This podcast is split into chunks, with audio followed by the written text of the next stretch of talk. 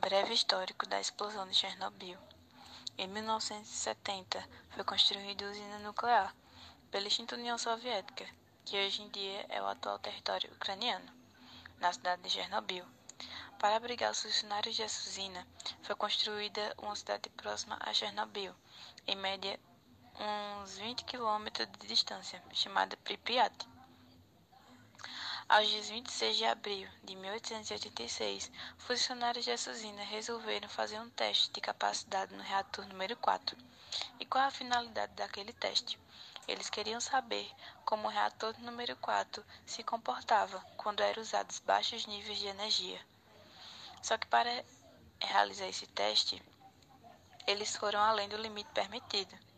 Uma das coisas que eles fizeram foi interromper a circulação do sistema hidráulico, ou seja, tiraram a água da turbina, que é o que refrigera, que é o que refrigera, é, que controla, né, a temperatura do reator.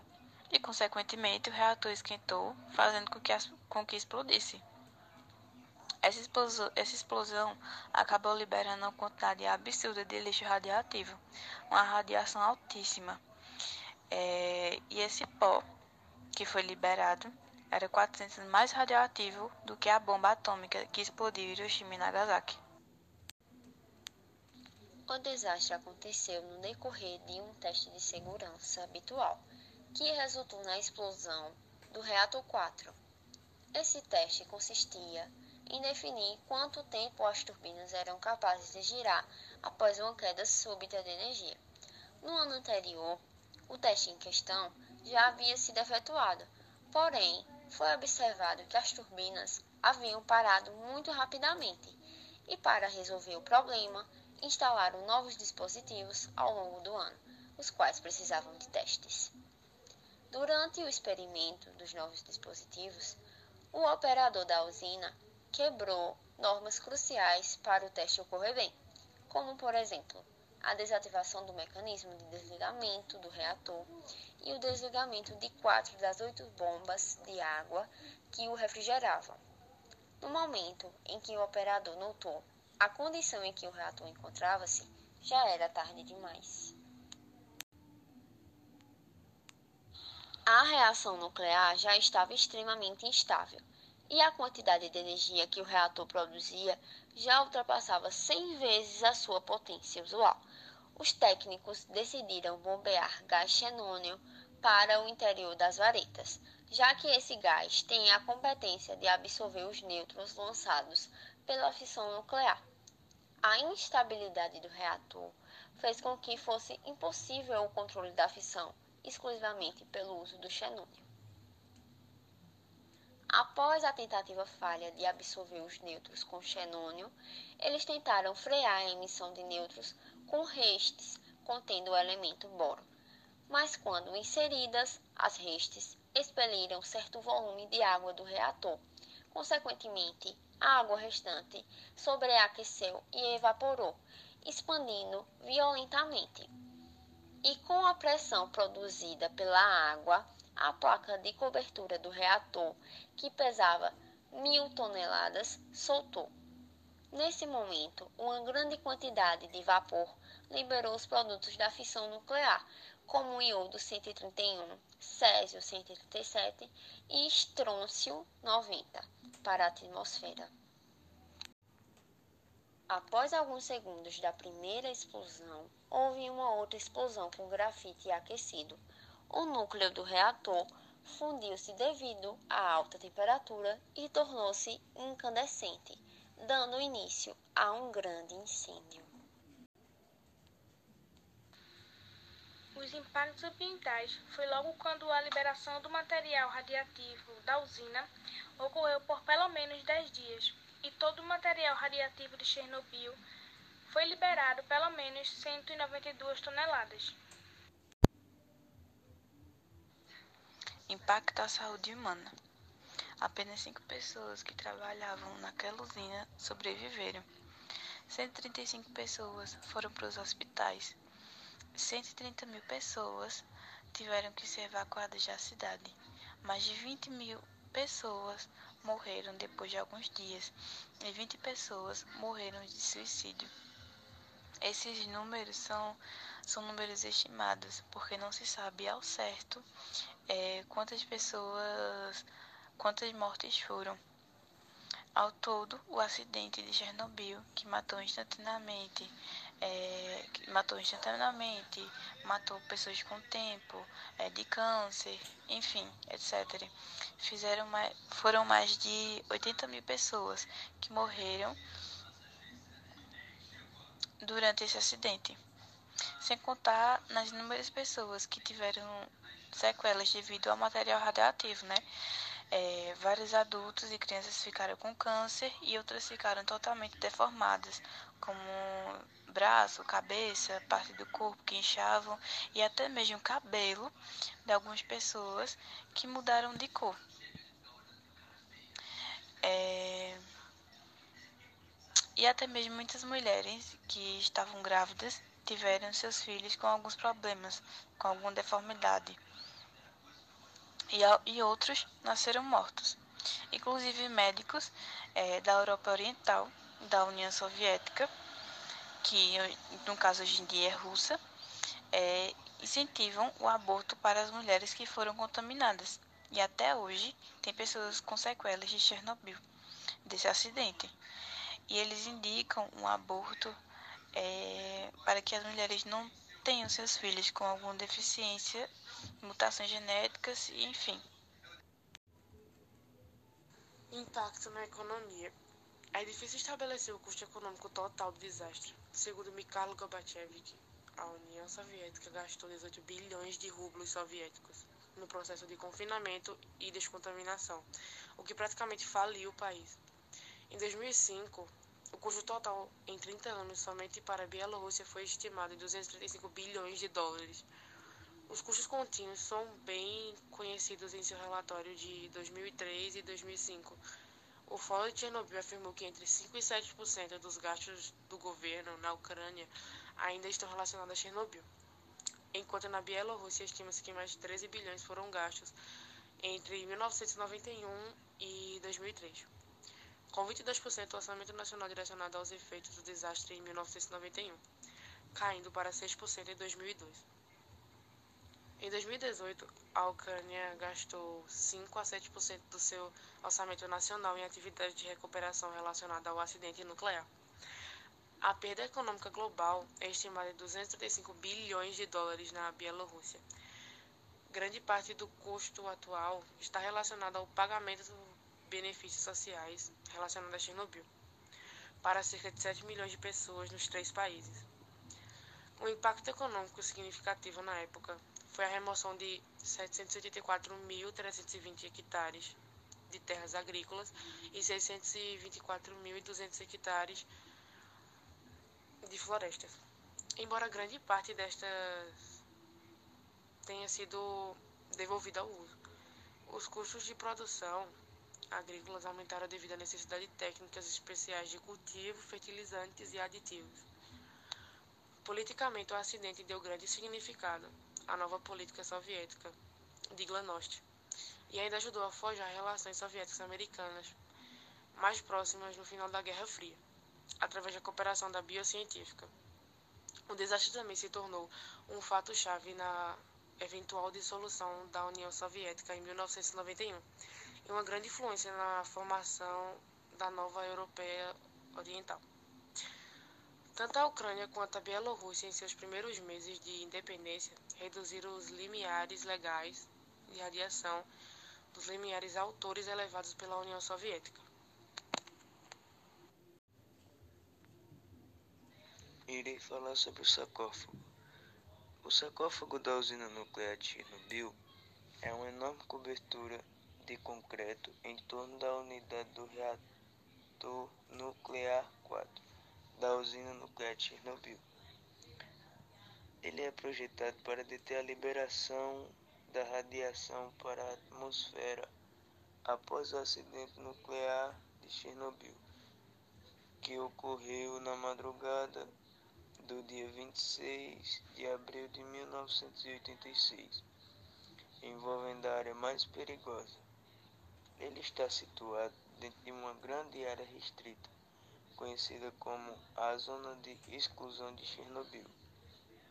O nome oficial russo é Ukrytие, o que significa alojamento ou cobertura, ao contrário de sarcófago.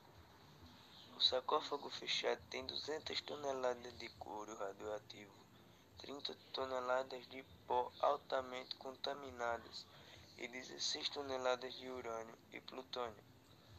Em 1996, foi considerado impossível reparar o interior do sarcófago, onde os níveis de radiação foram estimados como sendo superiores a 10 mil röntgens por hora ou 100 sieverts por hora.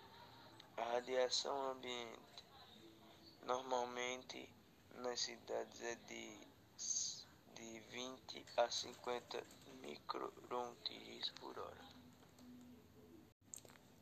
A seguir, nós falaremos sobre algumas curiosidades de Chernobyl. Ainda hoje, sim, é proibido morar. Só pode ser visitado e apenas por turistas. Na época da catástrofe, centenas de prédios, casas, vilarejos e escolas tiveram de ser evacuados às pressas toda a estrutura intacta, já que os habitantes jamais puderam voltar a morar lá. Com o passar dos anos, o nível de radiação baixou, mas ainda é um nível 10 vezes maior do que o nosso corpo aguenta.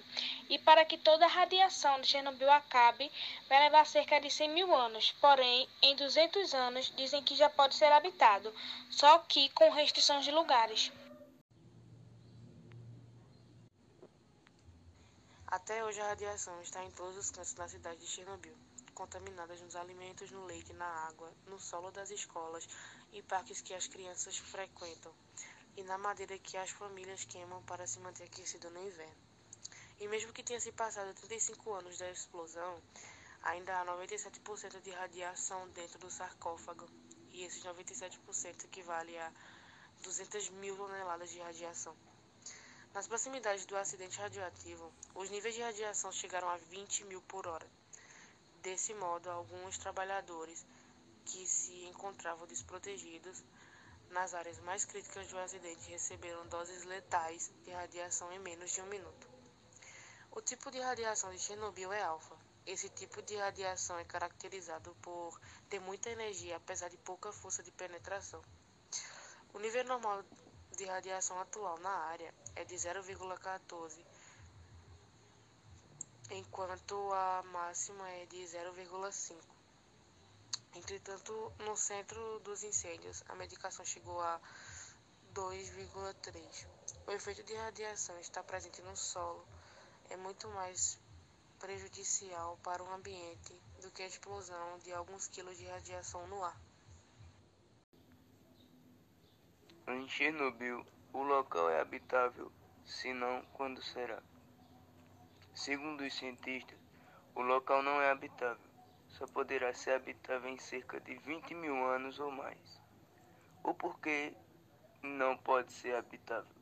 Porque enquanto Hiroshima e Nagasaki foram atingidos por 65 kg de urânio e 6 de plutônio, Chernobyl sofreu com toneladas de radiação exposta deixando até 2.600 km quadrados inabitável. O local não pode ser habitável, mas sim visitado. No ano de 2006, um repórter e sua equipe foram em Chernobyl.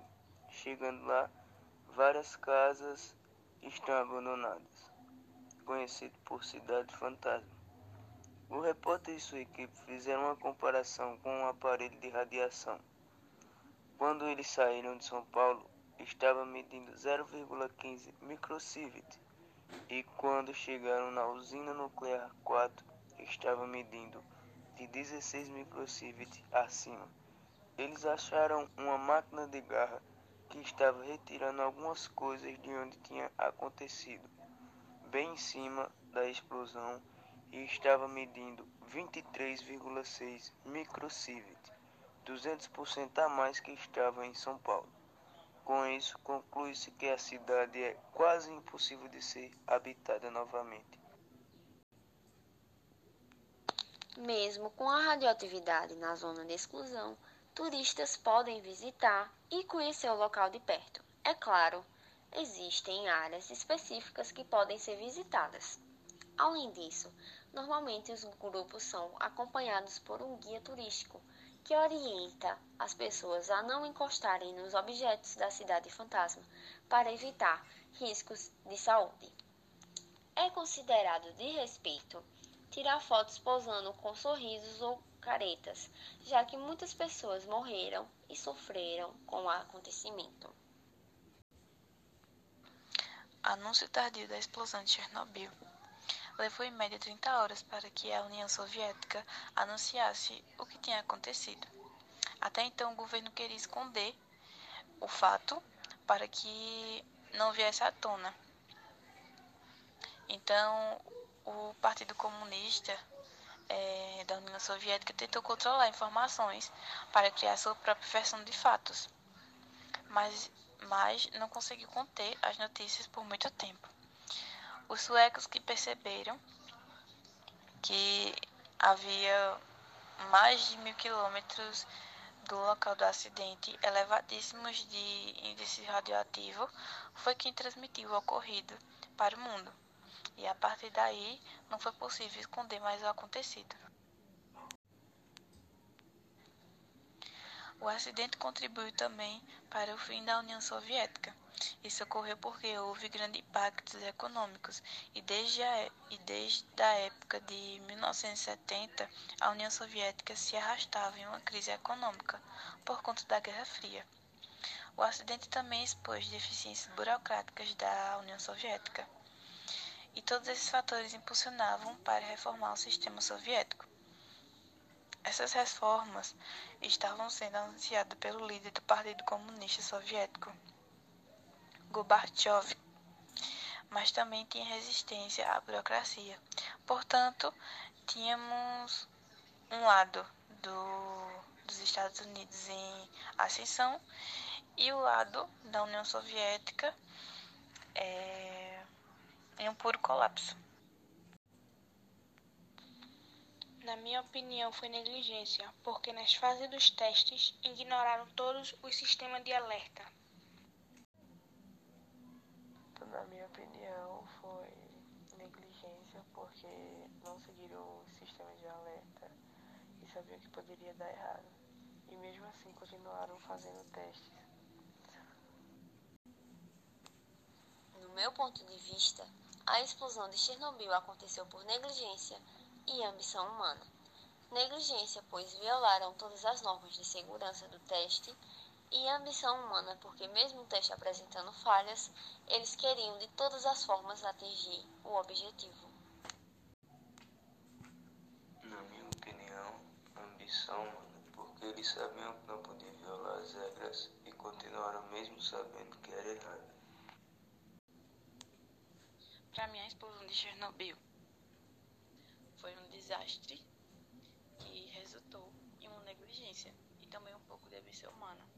Primeiro que os materiais que foram comprados para, executar esse teste não foram uma, de uma qualidade muito boa, foi de uma qualidade meio desconfiável. E eles ultrapassaram o limite permitido do teste, por isso ambição humana. E também pelo fato de da União Soviética, do governo, esconder é, o que tinha acontecido e terem criado sua própria versão do fato.